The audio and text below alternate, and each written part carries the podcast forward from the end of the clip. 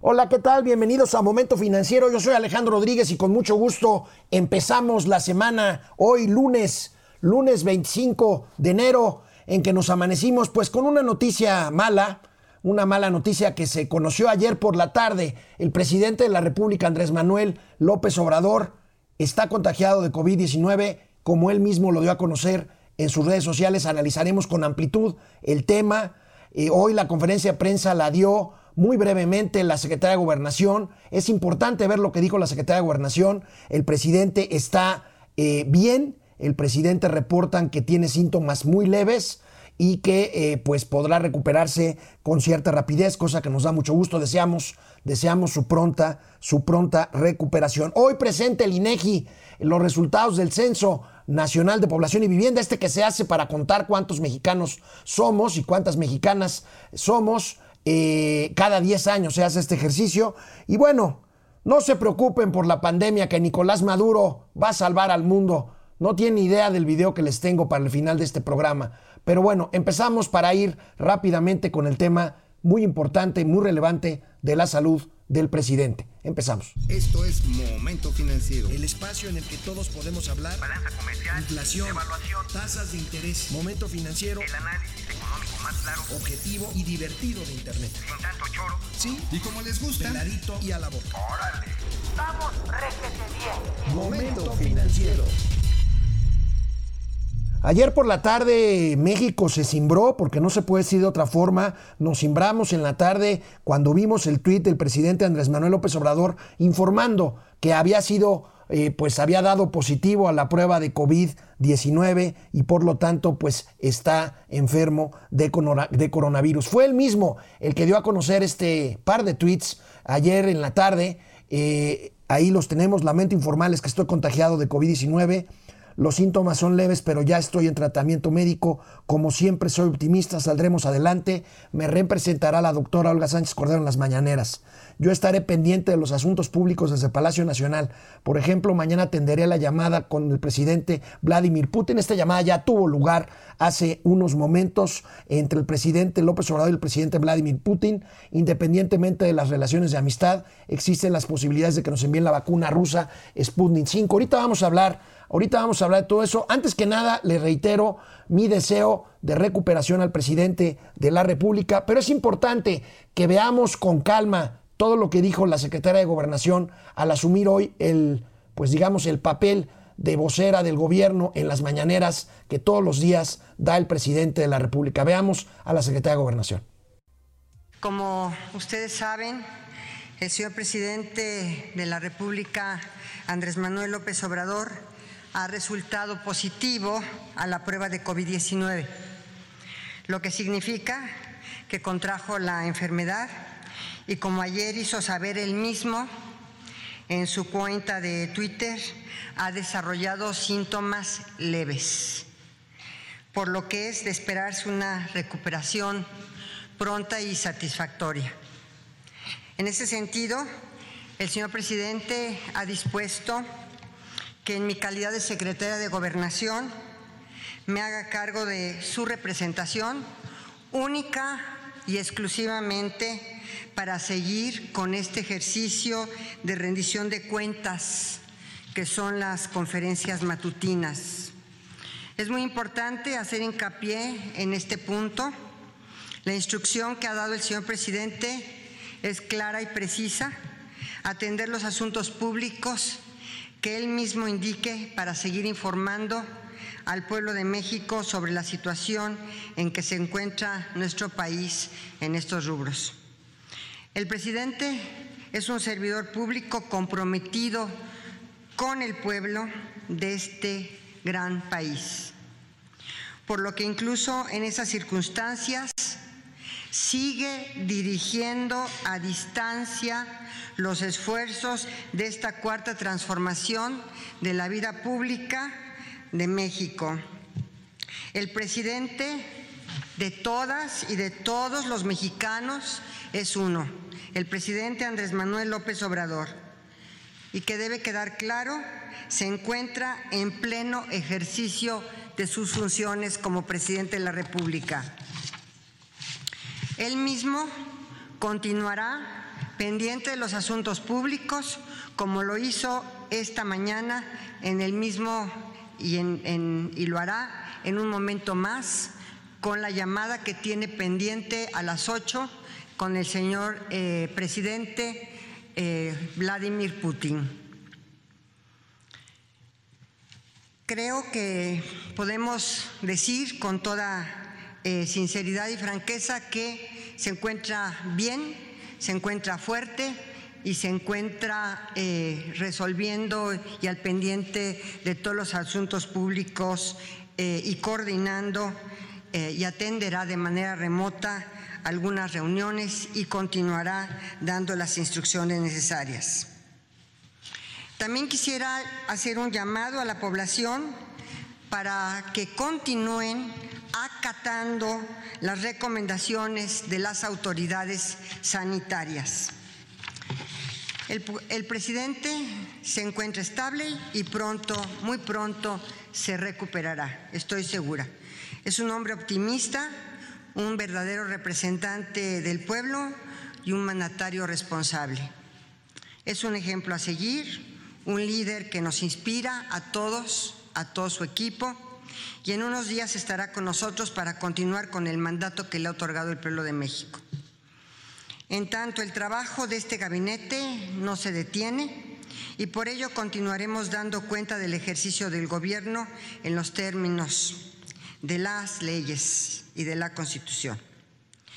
Eh, hoy es el día de informar quién es quién en los precios de las gasolinas y yo le pediría a nuestro señor procurador que eh, haga uso. Decidí pasarles todo este mensaje de la secretaria eh, Sánchez Cordero porque es importante dos cosas. Una tercera la vamos a ver después del corte. Pero primero, el presidente está en funciones. El presidente no está incapacitado para gobernar y por lo tanto está en funciones. Lo hizo bien la secretaria de, Go de Gobernación de decir de que el encargo que le dio al presidente fue hacerse cargo eh, valga la redundancia, de las conferencias mañaneras, pero el presidente está a cargo de la conducción política y administrativa del país. Esto es muy importante decirlo. El presidente está, por supuesto, consciente, tanto que ha tomado la llamada del presidente Vladimir Putin, y entonces eso es muy, muy importante. Lo segundo, que ahí, aquí empiezan los problemitas, porque eh, la Secretaría de Gobernación hace un llamado a que toda la población siga las recomendaciones sanitarias para evitar contagiarse de esto que está fuera de control. Ahorita vamos a ver las cifras del COVID-19 en México. Estas recomendaciones, debo decirlo, y reitero mi deseo de que se mejore pronto, el primero en no seguirlas durante meses fue el presidente Andrés Manuel López Obrador. De hecho, el presidente Andrés Manuel López Obrador anduvo de gira por Nuevo León y por San Luis Potosí sin cubrebocas, seguramente ya contagiado. Tuvo varias reuniones que ahorita vamos a dar a revisar, pues la cadena de posibles eh, contactos o de contactos que tuvo por este tema tan delicado. Primero, la salud del presidente es un asunto de seguridad nacional. Qué bueno que está bien, qué bueno que está a cargo del país, pero sí es necesario subrayar y destacar esto. Esas recomendaciones a las que ahora alude la secretaria de Gobernación, el primero en no seguirlas fue el presidente de la República, según lo dijo él, por instrucciones o por recomendaciones de quien está encargado de la pandemia, el subsecretario Hugo, Hugo López Gatel. Hay que decirlo. Después del corte, después del corte vamos a ver, vamos a ver que agarraron mal parada la secretaria de Gobernación.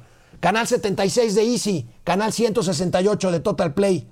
Regresamos después de una pausa a Momento Financiero. Hola Internet, hola Internet, ¿cómo están? Pues con esta noticia, ¿cómo ven? Como ven, seguramente recibiré muchos comentarios, hay muchos conectados. Eh, Mike White, buenos días, estimado Alex. ¿Cómo estás, Mike?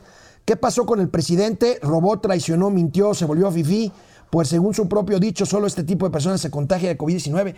Lo decía ahorita, aparte de no seguir las recomendaciones eh, sanitarias eh, generalizadas, pues el presidente tuvo varias declaraciones desafortunadas. Una de ellas de que precisamente, eh, pues si no robas, no traicionas, si no mientes, pues no te da COVID. Pues sí, pues te puede dar COVID.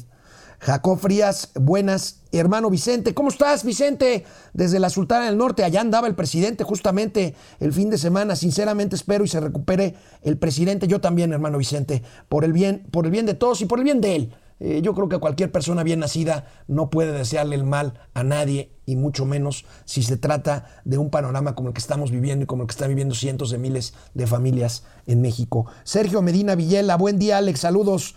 Ismari Martínez, buenos días amigos. Bueno, pues aquí nada más hoy. O te refieres también al staff que siempre está allá abajo al pie del cañón. Les paso sus saludos, Ismari Martínez. Depredador Mercenario, Depre, ¿cómo estás? Buenos días, saludando como siempre, y aunque no se concuerde con las políticas del presidente, le deseamos que se mejore pronto. De acuerdo, depredador, de premercenario, estoy completamente de acuerdo contigo. Fidel Reyes Morales, pronta recuperación para el señor Andrés Manuel López. Sin embargo, sus adversarios han mostrado más empatía, más empatía que él. Guido Corti, muy buenos días a todos. Guido, muchas gracias por conectarte. Francisco Guerra, buen día, mi estimado Alex.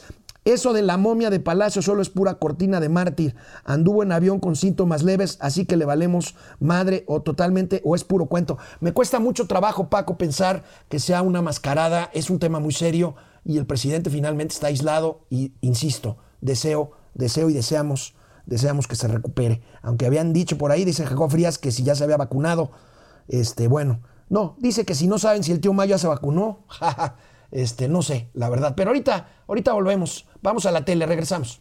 La Secretaría de Gobernación es lo que equivale a la Secretaría del Interior de un país, al jefe de gabinete en otros, a la responsable de la conducción política de una nación como la nuestra. La Secretaría de Gobernación, Olga Sánchez Cordero, hizo bien en decir todo lo que les acabo de pasar, en decir que el presidente está al mando y que está razonablemente bien de salud dentro de lo que es que esté contagiado de COVID.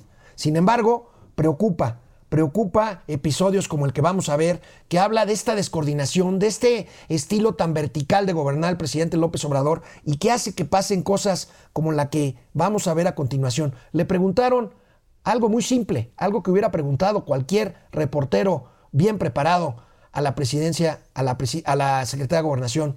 ¿Dónde?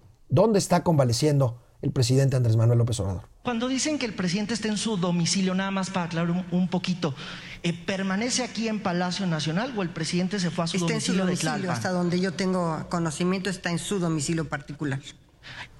¿Está en Palacio aquí? Está en Palacio Nacional. Lo podemos confirmar que está en el domicilio que tiene en Palacio Nacional. está el vocero. ¿Está el Palacio Nacional? Está en Palacio Nacional. ¿Su familia se sometió a más pruebas porque estuvo su hijo y estuvo su esposa en la gira? El, eh, están siguiendo todos los protocolos que los médicos están, eh, les están eh, aplicando y les están señalando. Y desde luego el presidente está eh, en, bueno, no sabía yo que estaba en Palacio Nacional, pero qué bueno que nos dice el señor vocero que está en Palacio Nacional y seguramente está siguiendo todos los protocolos y la sana distancia y todo lo que las indicaciones de los eh, expertos les están eh, manifestando y diciendo. ¿Su esposa está bien? Sí, hasta donde yo tengo conocimiento, está bien y no es negativa. Negativa la prueba PCR. Los médicos son militares y del Instituto Nacional de Nutrición, nada más para confirmar ese dato. Le decía yo que el que encabeza el equipo de médicos que está atendiendo al señor presidente es el doctor Jorge Alcocer. Grave, grave este episodio, grave que la Secretaría de Gobernación no tuviera certeza del lugar donde se encuentra el presidente López Obrador. Allá a un lado, el vocero Jesús Ramírez Cuevas le dijo que está en Palacio Nacional. Jesús Ramírez Cuevas, que me dio gusto verlo porque él tuvo COVID, o tuvo COVID y pues por lo visto está ya recuperado. Preocupa, la Secretaría de Gobernación estuvo en contacto con el presidente en los últimos días, dijo que ya se hizo la prueba rápida y que salió negativa, se hizo también la otra prueba y espera resultados mañana o pasado, pues entonces debería estar aislada, como están aislados otros miembros del gabinete que tuvieron eh, eh, contacto con el presidente de la República. Por lo demás, se sabe que la esposa del señor presidente, Beatriz Gutiérrez Müller, también se hizo la prueba y salió negativa. De su hijo Ernesto no se ha sabido mayor cosa. Pero bueno, después de insistir en desearle al presidente de la República que se recupere, que se recupere, debemos, debemos de eh, hacer varias cosas eh, apuntes al calce. Primero, la salud del presidente de la República es un tema de seguridad nacional. Es el jefe de Estado y de gobierno. De hecho, aquí en México, aquí en Momento Financiero, habíamos dicho que nosotros estaríamos de acuerdo con que el presidente se vacunara antes que cualquier otra persona, porque él es el jefe del Estado mexicano. Por eso aquí lo dijimos, y ya, perdónenme, pero hay que decir ahorita que ya no se vale eso de la fuerza moral. ¿Se acuerdan lo que dijo Hugo López Gatel, que aquí lo vamos a ver? Hugo López Gatel cuando dijo que el presidente tenía fuerza de moral, fuerza moral y no fuerza de contagio. Suena a vacilada como, como se ve en esta imagen de el zar anticovid de México que ha dicho una y otra vez barbaridad y media. Ya no hay pretextos como la fuerza moral, ya no hay pretextos como los detentes que el mismo presidente López Obrador presentó en una mañanera para decir que a él no le daría COVID por los detentes. Esto es algo serio, es algo serio y hay que tomarlo como tal. Segundo comentario, la importancia de usar el cubrebocas, la importancia de no salir de casa. El presidente de la República eh, al decir sus conferencias con una imagen atrás de quédate en casa, salió y salió y salió de gira innumerables veces desde la primera ola de la pandemia y aún, aún en este segundo pico de pandemia, pues estuvo, como les dije, en Nuevo León y en San Luis Potosí el fin, el fin de semana. Eh, por eso, por eso la importancia de revisar de revisar, y así lo hizo el periódico El Universal, nos dimos a la tarea nosotros de checar, aquí tenemos eh, pues las personas, los personajes con los que el presidente tuvo contacto en estos últimos días, eh, por supuesto, el secretario de Salud, el secretario Marcelo Ebrard, el, eh, que es el canciller, este, tenemos por ahí también a Tatiana Cloutier, secretaria de Economía, el secretario, el secretario de la Defensa Nacional, Luis Crescencio Sandoval, la propia Olga Sánchez Cordero, Hugo López Gatel, precisamente, David Azaf, que es su jefe de ayudantes, que siempre, que siempre anda con él, el almirante Ojeda, que es el secretario, que es el secretario de la, de la Marina. Pero vaya, no nada más funcionarios públicos. Ahorita vamos a ver algunos tweets de algunos de ellos que están ya en protocolo de atención. No nada más funcionarios públicos. El viernes, el viernes Luego de la llamada con Joe Biden, de la cual vamos a platicar también en un momento aquí en Momento Financiero, cuando platicaron el viernes por la tarde en la oficina de Alfonso Romo, imagínense ustedes, eh, el presidente de la República con Joe Biden, después de esta plática tuvo el viernes en la noche una cena, una cena con el grupo de los 10. El grupo de los 10 es el grupo de los 10 empresarios más poderosos de Nuevo León y por lo tanto de los empresarios más fuertes del país. Veamos ahora, esta cena fue en instalaciones propiedad de Alfonso Romo Garza, que fue el coordinador de la oficina del presidente, que ya no trabaja en el gobierno, pero que pues ahí siguen cerca. Eh, tuvo una cena y ahí están los presentes. Armando Garza Sada de Grupo Alfa, Juan Ignacio Garza Herrera de Grupo Signus, eh, Signus, perdón, eh, Eduardo Garza de Frisa, Rogelio Zambrano de Cemex, Adrián Sada de Vitro, Raúl Gutiérrez Muguerza del grupo de Acero, Juan González Moreno de, de, Gruma, el productor de masa y tortillas, Federico Tucén de La Moza, José Antonio Fernández de Grupo Fensa, él no estuvo, fíjense, él no estuvo, ni tampoco Carlos Salazar Lomelín, los últimos dos no estuvieron en esta cena, según confirman fuentes eh, de columnistas pues eh, muy bien informados. Es el caso de mi amigo, de mi amigo Mario Maldonado y de mi amigo también Darío Celis, que están informando de esta cena. Habría que ver estos empresarios que estuvieron cenando el viernes. Y también hubo un desayuno para quienes dicen que no hacen campaña en las giras presidenciales. Un desayuno con la candidata de Morena al gobierno de Nuevo León, eh, eh, ahí tenemos la imagen de, esta, eh, de este desayuno que tuvieron el, presidente de la República con la candidata Clara Luz Flores, quien ya dijo que también se hizo una prueba y salió, y salió negativa, pero que seguirá protocolos de aislamiento. La secretaria de Gobernación habló de los protocolos de las personas que estuvieron en contacto. Veamos. Seguramente este, todos los que hemos estado en contacto con el presidente, inclusive los que estuvieron el propio, el mismísimo viernes en la tarde eh, con el presidente, el ingeniero Alfonso Romo, el canciller Marcelo Ebrard, la misma intérprete, eh, obviamente el, señor presidente, todos los que estaban eh, en la llamada al, presidente Biden seguramente están siguiendo todos los protocolos. Yo estoy siguiendo el protocolo, desde luego, y yo les comenté que llegando del avión el día de ayer, eh, me sometí a una prueba rápida y a la otra. Y seguramente todos los que están ahí vamos a seguir estrictamente las indicaciones.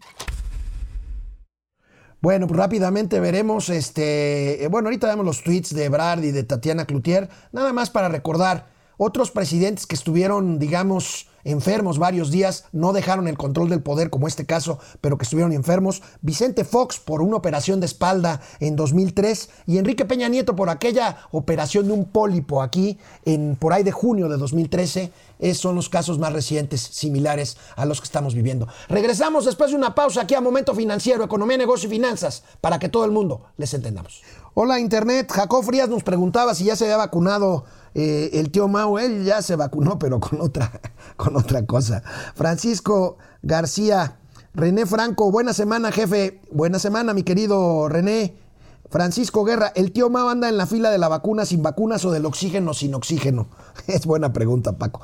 Rudiger Gómez, buenos días, mi estimado Alex. ¿Cómo va lo del posible desabasto de combustibles? Fíjate que es una buena pregunta. Hasta ahorita, hasta ahorita la demanda no ha superado la oferta. Parece que todo está en orden. Vamos a ver, vamos a ver qué pasa. Este, hay demasiados, eh, demasiadas, ¿cómo, cómo, dicen? Demasiados bollos en, en, el horno, demasiados anafres prendidos, como dicen. Este, vamos a ver, vamos a seguir este tema del desabasto de combustibles. Dante Delgado, saludos. Giovanna Ornelas, no le creo. Hay mucha gente que dice esto. Este, insisto, el tema es serio. Hay que verlo con la seriedad, con la seriedad de vida. Dulce Ojeda Castro, buen día. No le creo nada. Carlos Santoyo, puras cortinas de humo, COVID y AMLO. Ciertamente, COVID es un tema terrible, terrible que estamos viviendo, ya lo hemos dicho en los últimos días. Carlos Santoyo, eh, Raimundo Velázquez, muy buenos días, Alejandro desde Zacatlán de las Manzanas, ese Mauricio Fiel a San Lunes. Mauricio tiene un programa en la tienda de, en una tienda de enfrente, eh, una tiendita, no, no es cierto. Tiene un programa en otro canal de televisión de abonos chiquitos ahí tiene su programa y bueno, algunos lunes, no todos, graba a esta hora, entonces bueno, por eso está ahí eh, cumpliendo con su deber y yo con mucho gusto aquí con ustedes. Antonio Díaz, a causar lástima es su papel de mártir, híjole, insisto, es un tema, entiendo, entiendo las posiciones, eh, pero es un tema serio, insisto, es un tema serio. Fernando A. González, buen día, el presidente solo salió a repartir virus el fin de semana, pues sí, pues sí, este es un tema, un vuelo de Volaris eh, de México a Monterrey el viernes y un vuelo de regreso ayer en la, al mediodía, media tarde, de San Luis Potosí a la, a la ciudad, a la ciudad de México. Rocío Hernández, excelente inicio de semana, por favor cuídense, efectivamente hay que cuidarnos y mucho. Fidel Reyes, eh, no es Sputnik 5, la B es solo V. Gracias Fidel por decirlo, Sputnik B, entonces, o Sputnik V. Gracias por este, por este apunte, lo tomaremos en cuenta Fidel este, porque pues, mucha gente decíamos Sputnik 5, perfecto. José Albazán Mendiola, buen día Alex. Eh, regresamos a la tele, ahorita venimos. Veamos los tweets de dos de los eh, miembros del gabinete que estuvieron en contacto con el presidente. Ahí tenemos el de Marcelo Ebrard. Como otros miembros del gabinete, estará en espera de resultados de la prueba PCR. Si resultase negativa, debemos realizar otra el miércoles próximo. Por ello, estaré trabajando desde casa. Ahí tenemos a eh, Marcelo Ebrard y a Tatiana Cloutier. La tía Tatis me han preguntado los medios sobre nuestra reunión con el presidente. Por responsabilidad me quedaré unos días en casa y me haré la prueba que el médico indique. Seguiremos trabajando por la patria. En fin, bueno, hablábamos de la cena, de la cena en las oficinas de Grupo Pulsar de Alfonso Romo, este hombre que el presidente pues, está muy interesado en mantenerlo cerca. Trascendió que los empresarios regiomontanos le pidieron participar en el esfuerzo de vacunación. Esto es importante. Yo creo que cualquier eh, posibilidad de éxito de la estrategia de vacunación eh, de México no tendrá, no será la misma si no participa también la iniciativa privada. Necesitamos mejores resultados en la vacunación. Otro tema de la reunión con el grupo de los 10, al cual acudieron 8 de estos 10 empresarios, fue la iniciativa pendiente sobre el outsourcing o la, el empleo terciarizado. Ahí el presidente, eh, pues seguramente les dijo cuáles son sus, sus planes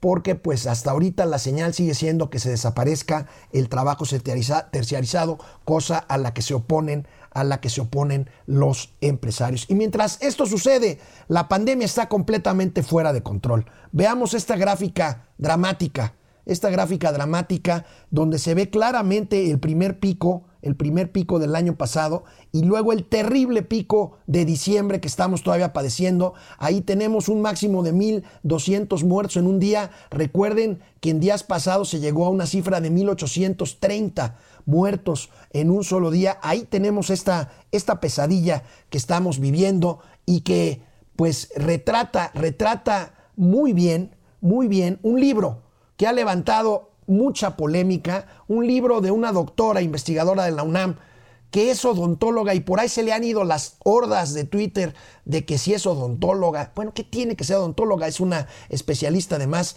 en ingeniería y en biología molecular, eh, la doctora Jiménez Fibi, y aquí tenemos la imagen del libro que está causando una gran controversia en México y en todo el mundo. Eh, la doctora Lori Ann Jiménez Fibi lo que plantea es el criminal eh, la criminal administración de la pandemia culpa a Hugo López Gatel de ser omiso, de ser mentiroso, de no manejar los datos correctamente. Y bueno, pues es un libro que está causando y causará mucho, mucho polémica. En cuanto al índice de letalidad en México, me llamó la atención esta gráfica en el periódico El Financiero el día de hoy, en donde, híjole, fíjense nada más, independientemente, es el universal, perdón, es el universal, sí es cierto, gracias. Fíjense, estamos en segundo lugar en letalidad, en letalidad. Esto es cuántos se mueren por cada 100 contagios. En Yemen, 29. En México, 8.5 personas. De ahí para abajo, Reino Unido, 2.7. Brasil, 2.5. Colombia, Alemania, Francia, España, Rusia y Estados Unidos. Es una, es una verdadera tragedia la que estamos viviendo. Algunos datos adicionales que tenemos por aquí en otra tabla. Veamos si me la pueden poner. Ahí tenemos las bolsas. Las bolsas eh, resienten esta incertidumbre provocada por este pico que no es exclusivo de México, hay que decirlo. ¿eh?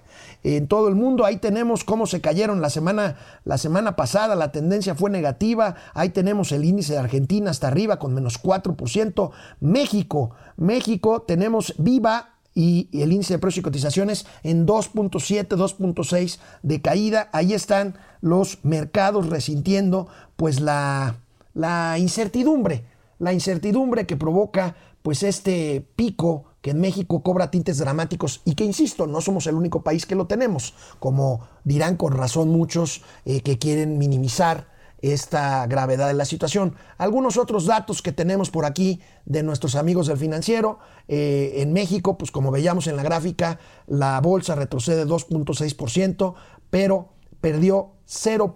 el peso perdió 0.80% en la semana el precio frente a cotización del dólar. Finalizó el viernes en 19.93. Ahorita ya anda sobre los 20 pesos por dólar el peso mexicano. Y como les digo, esto no es privativo de México. En Estados Unidos, ¿saben cuánto es la cifra de contagios ya? 25 millones de contagios en una fecha donde hay finales de fútbol americano, donde vimos ayer estadios con algo de, con algo de público, no los estadios repletos, pero sí algo de público. Eh, por cierto, en el Super Bowl dentro de 15 días van a invitar a médicos que han atendido la pandemia en Estados Unidos, en Estados Unidos eh, y que ya están vacunados. 25 millones de contagiados en una fecha en que Biden, Joe Biden, el nuevo presidente de los Estados Unidos, se está proponiendo vacunar a 100 millones de personas en los próximos 100 días. Estados Unidos le apuesta a vacunar a un millón de personas por día. Y para eso ya estamos viendo las imágenes, módulos en los estadios, en las farmacias, en las tiendas de autoservicio. Por eso la importancia de que una vez que México tenga las vacunas suficientes o el abasto garantizado en el tiempo, podamos em, contar con el apoyo de eh, personas ajenas al gobierno federal para poder tener para poder tener éxito. Y hablando de Joe Biden, el viernes por la tarde el presidente López Obrador habló con el presidente de los Estados Unidos, habló corto, eh, habló desde las oficinas, veamos esta imagen, habló desde las oficinas de Alfonso Romo. Fíjense, no estuvo ahí, no estuvo ahí eh, Tatiana Cloutier, secretaria de Economía, no estuvo el nuevo embajador, el que va a ser nuevo embajador, Esteban Moctezuma Barragán, estuvo el canciller, la otra persona es una traductora. Aquí el presidente, pues ya, ya tenía el, virus, sin duda alguna. Eh, y bueno, pues ahí está la foto es una cosa sobre la que precisamente escribí, escribí el día de hoy. Pero primero, primero, a ver, Biden habló de migración, habló del COVID y habló de darle el beneplácito a Esteban Moctezuma Barragán, el nuevo, el nuevo eh, gobernador propuesto, eh, embajador propuesto por el presidente de la República a, a la Casa Blanca. ¿Cuál fue el guiño que le devolvió el presidente López Obrador? Simplemente una llamada con Vladimir Putin, el enemigo de Estados Unidos, cosa que ocurrió hoy en la mañana, de la cual vamos a hablar después del corte, al igual que un texto que me permití escribir hoy sobre justamente el desdén, el desdén de Andrés Manuel López Obrador por Joe Biden, el demócrata, el miembro del Partido Demócrata, nuevo presidente, nuevo presidente de los Estados de los Estados Unidos de América. Ahí está mi columna. Básicamente hablo, básicamente me refiero de las señales tan claras que ha tenido para con Joe Biden el presidente López Obrador. Es obvio que el presidente López Obrador quería que ganara Donald Trump. Lo vimos desde su extremo cuidado en el trato que le dispensó al millonario eh, Donald Trump durante sus dos últimos años de gobierno, que fueron los dos primeros del el gobierno de México. La apuesta la perdió claramente. El triunfo de Biden y de Harris fue arrollador. Pero el presidente ha tenido un desdén manifiesto de no reconocer inmediatamente el triunfo de Biden. Las nuevas muestras de afecto por Donald Trump, que ya se fue a su casa de Florida, y una relación, una relación la que perfila López Obrador distante, porque pues no podríamos pensar que esto fuera casualidad o que fuera una torpeza diplomática de parte de nuestro presidente. Yo creo que es una estrategia, yo creo que es una estrategia en la que López Obrador mantiene su línea de querer una relación distante con Biden, que por cierto habló también con Justin Trudeau, y que pues simplemente el presidente quiere retomar un discurso nacionalista y antiimperialista ante Estados Unidos. Pues de eso escribí, de eso escribí el día de hoy. De regreso, de regreso del corte, vamos a tener otros temas aquí en Momento Financiero. Aquí estamos, Internet. Eh, eh, Fer Rangel, creo que ya lo te había comentado, Fer. Eh, Guillermo Sánchez Mendoza, ¿qué hospital del INS va a atender el se va a atender el presidente? Está en su departamento de, de Palacio Nacional el presidente. Espero que no se agrave y que no tenga que hospitalizarse. Eso lo deseamos, por lo menos nosotros aquí en Momento Financiero, lo deseamos. Raimundo Velázquez Hidalgo, seguramente el presidente va a aplocar la misma que el trompetas y va a querer salir como héroe de esta enfermedad. Es una mentada para las familias de todos los que han padecido realmente esta enfermedad y han fallecido por falta de idea en este asunto. Bueno, se refiere a la vez que se contagió Donald Trump y que en unos días regresó a la Casa Blanca. Víctor Manuel Sapien desde Pénjamo. Juan José Escalante dice que vamos bien y que él tiene otros datos, pero el PIB en 2020 fue de menos 8%, un poco menos, un poco más grave esta caída. ¿eh? Ahorita vamos a hablar de temas económicos, de datos económicos, de cuánto es el capital que las empresas tienen atrapado a sus cuentas de crédito. Gerard Tapia, Paulino de Borja, esto publicó ayer el Sol de San Luis, sin ánimo y sin cubrebocas, AMLO inaugura cuartel de la Guardia Nacional de San Luis Potosí. Fíjate que sí, Gerard, hubo, leí una serie de crónicas de corresponsales y reporteros allá en San Luis Potosí, en donde dijeron que se veía apagado el presidente, no con ese ánimo que lo caracteriza cuando anda de gira, que se veía apagadón, que se ve que ya se sentía mal, y sin cubrebocas. Ese es el punto, ese es el punto que, que, tenemos que insistir. Adrián Salazar va a ir al Insabi o al a un hospital FIFI neoliberal. Jesús Eduardo López, AMLO está haciendo lo mismo que Trump es faramaya política. Dulce Ojeda Castro, nos tenemos que cuidar. Gatel no sirve, no hay confiarse, es, es un inepto.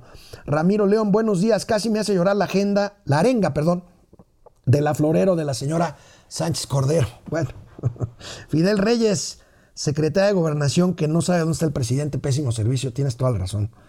Tomás Zarco, un fraude del gabinete. Isidore Ducase, primera vez en su vida tiene una postura positiva.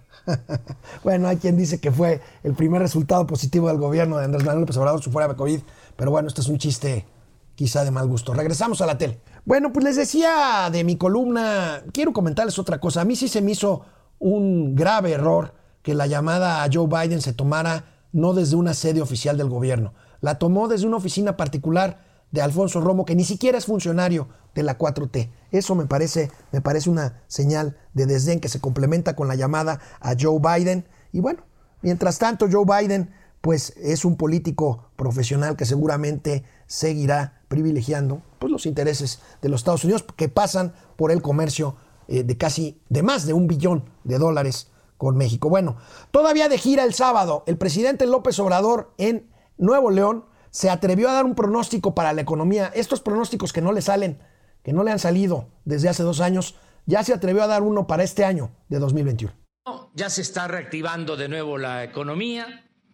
Tengo ya un reporte de crecimiento probable para este año de el 4 al 5% de crecimiento para este 2021.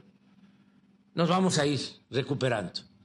Ya también estamos recuperando los empleos que se perdieron con la pandemia. De modo que vamos a salir.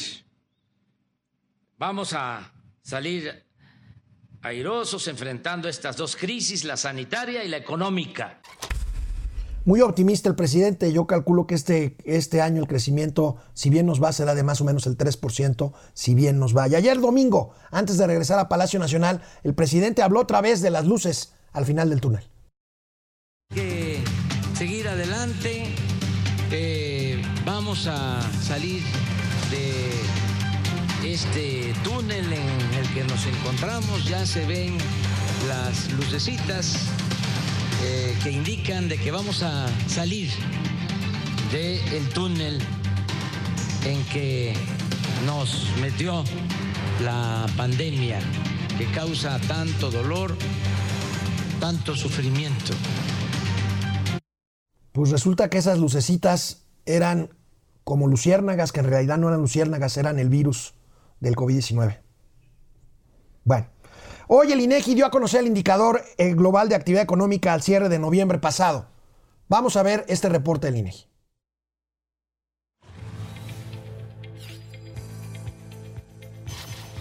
El indicador global de la actividad económica presentó un aumento de 0.9% en términos reales durante el penúltimo mes de 2020 frente al mes previo con cifras desestacionalizadas. En su comparación anual, tuvo una reducción real de 3.5% en el mes de referencia respecto a noviembre de 2019. Así, la tendencia ciclo de este indicador presenta el siguiente comportamiento. Los grandes grupos de actividades mostraron las siguientes variaciones. Las actividades primarias crecieron 8.9%, las secundarias retrocedieron 3.3% y las terciarias 4.5%. Estas cifras son a noviembre, vemos el rebote del que hemos hablado aquí en Momento Financiero, falta todavía diciembre, en donde desgraciadamente la actividad otra vez se dio un sopetón. Vamos a ver eh, qué nos deparan las cifras de indicador global de eh, actividad económica eh, al, cierre, al cierre del año. Debo decirles, no sé si tenemos por ahí el tuit de Marcelo Ebrard diciendo que terminó la llamada con Vladimir Putin. básicamente hablaron básicamente hablaron de eh, la vacuna, de la vacuna Sputnik B. Ahí está, concluyó la llamada telefónica del presidente López Obrador con Vladimir Putin, fue cordial y exitosa. Como resultado, Hugo López Gatel podrá avanzar con respaldo del gobierno ruso para asegurar el arribo de la vacuna Sputnik B o V a la brevedad. Bueno, pues vamos a ver, se suspendió la remesa de vacunas Pfizer por las razones que ya habíamos comentado aquí. Eh, México le está apostando a los rusos, es una señal, es una señal mala para la relación con Estados Unidos, para Joe Biden, la vacuna rusa, hay quienes tenemos todavía muchas dudas sobre esto. Después, en el mismo tuit, en un hilo, después de este que acabamos de ver, el presidente, eh, eh, más bien el canciller Marcelo Ebrard, dijo que vio al presidente con un buen semblante, con buen ánimo, cosa que me da mucho gusto, seguramente lo vio en tema, en forma virtual. Mi pregunta es, ¿y el traductor? Estuvo también a distancia. ¿Dónde está el presidente? ¿Está en su oficina? ¿Está aislado en su departamento? Hay muchas preguntas que irán, que irán saliendo, que irán saliendo en las próximas, en las próximas horas. Eh, bueno, pues eh, hablando nuevamente de eh, cuestiones económicas, la CEPAL, la Comisión Económica para América Latina, que tradicionalmente pues es, digamos, simpatizante de la ola que representa Andrés Manuel López Obrador, estima que este año las exportaciones repuntarán entre 15 y 25% este año 2021, luego de una caída estimada en 13% en 2020. Esto lo dice la secretaria ejecutiva de la Comisión Económica para América Latina, la CEPAL, la mexicana Alicia Bárcenas. Y vemos aquí justamente esta gráfica con los datos de las exportaciones. Ahí vemos variación porcentual anual. Fíjense cómo en 2014 eh, eh, subieron 4%, se cayeron en 2015 y en 2016 4 y 2% respectivamente. Se recuperaron en 2017 y 2018, los últimos años de Enrique Peña Nieto, 9 y 10%, para quedar en un solo 2% en el primer año de López Obrador. Este año se estima que la caída, como les decía, será de 13% y el promedio entre 15 y 25%, 20% que estima la CEPAL que se recuperen las exportaciones mexicanas. Veremos este comportamiento que dependerá básicamente de dos cosas. Eh, la, el éxito en la vacunación en Estados Unidos y en México también, pero sobre todo en Estados Unidos, porque aquí estamos hablando de que el principal destino exportador de México es Estados Unidos, uno, y dos, la velocidad en la recuperación de los Estados Unidos de América. Hay quien dice que, sobre todo si el plan de Biden tiene éxito en cuanto a la vacunación se refiere, la economía eh, de Estados Unidos experimentará un importante repunte en este año de 2021. Ojalá y así sea porque de ahí, de ahí, queridos amigos y amigas de Momento Financiero, estamos agarrados y es la última esperanza que tenemos, una cuestión inercial, una cuestión inercial anclada en la economía de los Estados Unidos, porque aquí en México, pues las acciones francamente no se ven, junto a ese plan inmenso de 1.9 billones de dólares a la economía norteamericana, pues aquí seguimos apostándole a las transferencias sociales que, bueno, ayudan, ayudan en algo a la población más necesitada, pero que de ninguna forma, eh, de ninguna forma eh, hacen que la economía mexicana per se se recupere y recupere su ritmo, su ritmo de crecimiento. Bueno, de regreso del corte vamos a ver inversión extranjera directa de una vez vemos inversión extranjera directa, de una vez vemos em, inversión extranjera directa. Eh, vamos a la nota principal del economista del día de hoy, la inversión extranjera directa a México, esta que no es especulativa, sino que es dinero para fierros, para instalaciones, para capital de trabajo, para fábricas, para plantas industriales, bajó 8.8% el flujo en 2020, a nivel global cayó 42%, ciertamente como lo vemos en la siguiente gráfica, pues este 8% no se ve tan mal frente a otros caídas de inversión extranjera directa. Esta es, pues dentro de la mala noticia, no tan mala. Vemos ahí el 61% que ha caído la inversión hacia Alemania o el 50% hacia Brasil o incluso el 49% hacia Estados Unidos y una cantidad similar hacia el Reino Unido. Bueno, pues no estamos eh, tan mal para que no digan que aquí damos puras, puras malas noticias. Y bueno, de regreso del corte, entre otras, tendré El Salvador del mundo Nicolás Maduro dice que Venezuela ya tiene una cura para el COVID-19. Híjole. Canal 76 de Easy, canal 168 de Total Play, Momento Financiero, Economía, Negocio y Finanzas, para que todo el mundo les entienda. Bueno, pues en YouTube tenemos conectados a Efren. Saludos, Momento Financiero, Alex, staff y comunidad. Vaya, muy bien, muy incluyente el buen Efren. Javier Salinas, AMLO está desvariando, se le soltó un tornillo, por eso lo, lo guardaron.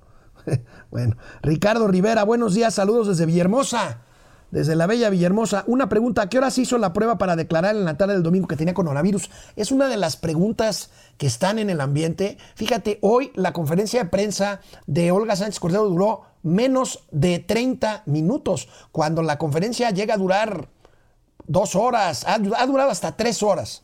Y bueno, por supuesto, los reporteros le querían preguntar más cosas a la secretaria de Gobernación y pues la secretaria de Gobernación pues simplemente no tiene, vaya, el presidente está acostumbrado a hacer eso.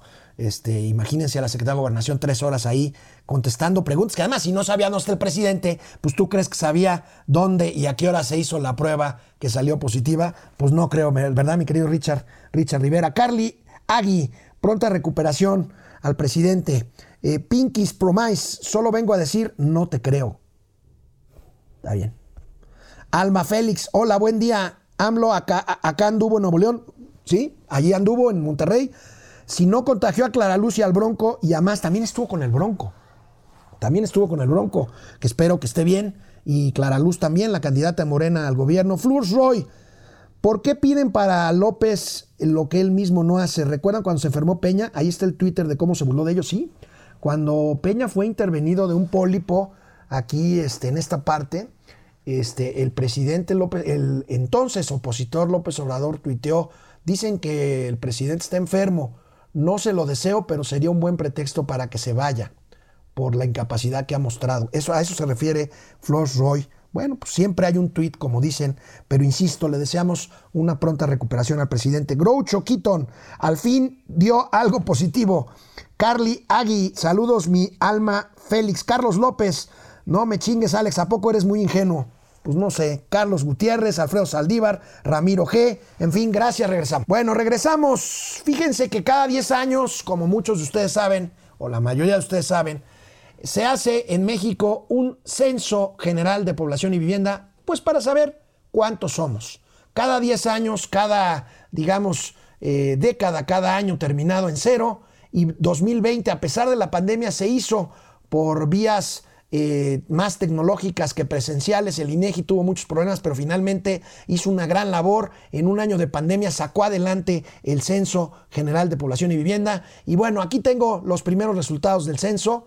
¿Cuántos somos? Aquí los tenemos. Somos 126 millones 14 mil 24 mexicanos. De esos, ¿cuántas son mujeres? 64 millones y medio son mujeres, 61 millones y medio casi son hombres, somos hombres. Casi, casi, eh, eh, y payasos, ¿cuántos me dicen aquí? Este, bueno, pues ahí tenemos, ahí tenemos más mujeres que hombres, 64 millones y medio. Hay casi, hay casi 3, no, sí, 61. Hay casi 3 millones de mujeres más que hombres, según el censo general de población y vivienda. Bueno, veamos, veamos, ¿qué porcentaje, perdón? 51% de mujeres, casi 3 millones más eh, que hombres en, eh, en, este país. Ya lo sabíamos, pero aquí están las cifras, las cifras reales. Veamos esta nota del economista que da cuenta de que aumentará el trabajo infantil debido a la pandemia en México. Primero, pues la nota ahí tenemos, aumentará 50% el trabajo. Pues sí, ante la necesidad, pues los niños, los chavos más jóvenes, los menores de edad, tendrán, tienen que salir tienen que salir a trabajar. Pero veamos estos datos interesantes que nos dan nuestros amigos del economista el día, el día de hoy. Ahí tenemos en 2021, a pesar de que fue declarado por la ONU el Año Internacional para la Erradicación, erradicación del Trabajo Infantil, hubo 152 millones de menores de edad que se encuentran en esta situación de trabajo a nivel global. Para México, 3.3 millones, 3 millones 300 mil niños, niñas y adolescentes trabajan en ocupaciones no permitidas o en condiciones no adecuadas. Esto equivale al 11.5% de la población. Vaya, vaya cifras del trabajo infantil, este que se trata de erradicar y que desgraciadamente por las condiciones eh, económicas eh, propiciadas, por decisiones económicas fallidas en el primer año, pero también ahondadas en el segundo año de gobierno por la pandemia y terriblemente desbocadas por la pandemia y por el paro de actividades que ésta determinó, pues ahí tenemos las cifras, las cifras de eh, trabajo, trabajo infantil. Y bueno, como les prometí, como les prometí desde un principio, puse un tuit hace un ratito, la locura, la insensatez del poder no llevan nunca, nunca a cosas buenas. Miren nada más lo que ayer en la tarde declaró en Caracas el presidente de la llamada República Bolivariana de Venezuela, pues, el señor Nicolás Maduro. Hoy por hoy podemos decir, tenemos tratamientos que han salvado en Venezuela miles de vidas. Y hemos avanzado ahora en dos medicinas que yo he ido comunicando. Ya en una de ellas estamos a nivel de informe ya se va a publicar en, revistas internacionales. Aquí lo tengo, el informe del estudio clínico, aquí lo tengo completo. El estudio clínico científico, biológico de las goticas milagrosas de José Gregorio Hernández. Y ya hoy, habiéndose establecido la patente nacional e internacional, habiendo recibido el permiso sanitario oficial del país, puedo presentar la medicina que neutraliza el 100% del coronavirus, el Carbativir, mejor conocido como las goticas milagrosas de José Gregorio Hernández. Aquí las tengo. Han pasado por un periodo de nueve meses de estudio, experimentación, aplicación clínica en enfermos, en enfermos muy graves, gente que estaba entubada y lo recuperamos, en enfermos graves no entubados, los recuperamos, moderados, etcétera, etcétera. Hicimos experimentos masivos, como con todos los pacientes que estaban en el poliedro de Caracas, en el hospital de Coche. El Carvativir, aquí la ven, la gotica milagrosa, 10 goticas debajo de la lengua, cada cuatro horas. Y el milagro se hace, se hace. Es un poderoso antiviral, muy poderoso, que neutraliza el coronavirus. Made in Venezuela. De Venezuela para el alba, de Venezuela para el mundo. Cuando pensamos en Venezuela, pensamos en América Latina y el Caribe como Bolívar. Cuando pensamos en Venezuela, pensamos en la humanidad como Cristo, Redentor. Qué locura, qué locura. Cuando la locura se traslada al poder y el poder se traslada a los discursos estos mentirosos. ¿Se acuerdan del doctor Chunga? Parece el doctor Chunga, el presidente de Venezuela. Las goticas estas, cuando en el mundo se están muriendo millones de personas por el COVID, cuando Venezuela tiene problemas, problemas serios con la enfermedad. En México, en México un millón y medio de contagiados, más de un millón y medio de contagiados, 150 mil muertos llegaremos el día de hoy. Y este loco, este loco diciendo, diciendo estas barbaridades, las goticas de no sé quién, le venimos ofreciendo, le venimos dejando, 10 pesos le vale, 10 pesos le cuesta. Qué cosa, qué cosa de veras, de veras es, es increíble. Bueno, regresando ya para terminar, están fluyendo ya poco a poco los datos del, del Censo General de Población y Vivienda. Ahorita siguen presentando el presidente del INEGI, eh, don Julio Santaella, sigue presentando los datos, los datos del censo y pues empiezan a, a, a fluir a fluir los datos. Fíjense, la tasa de crecimiento poblacional es de 1.2%. Pues una tasa eh, que se ve que ya se rompe, se modifica el, el bono demográfico en México. 6.1% de la población de tres años y más es hablante de lengua, de lengua indígena. Tenemos aquí otros datos. El Estado de México es la entidad federativa con más habitantes. 16.900 16 millones 900 mil, casi 17 millones de habitantes y la de menor número 700 mil, 730 mil habitantes, Colima. Chiapas es la entidad más joven, 24, horas de edad, 24 años de edad media. Y fíjense, la Ciudad de México es la entidad más envejecida, con 35 años de edad media. Fíjense, pues, este, datos Datos bien interesantes, datos bien interesantes los que está presentando. Oaxaca es el estado con mayor proporción de mujeres, 52.2% por arriba, un punto porcentual de la media nacional. Y Baja California Sur tiene el mayor porcentaje de hombres, apenas 50.8% por arriba del promedio nacional también. La edad mediana de la población ha subido en los 20 años últimos. En el 2000 era 22 años y en el censo 2020 es de 29 años.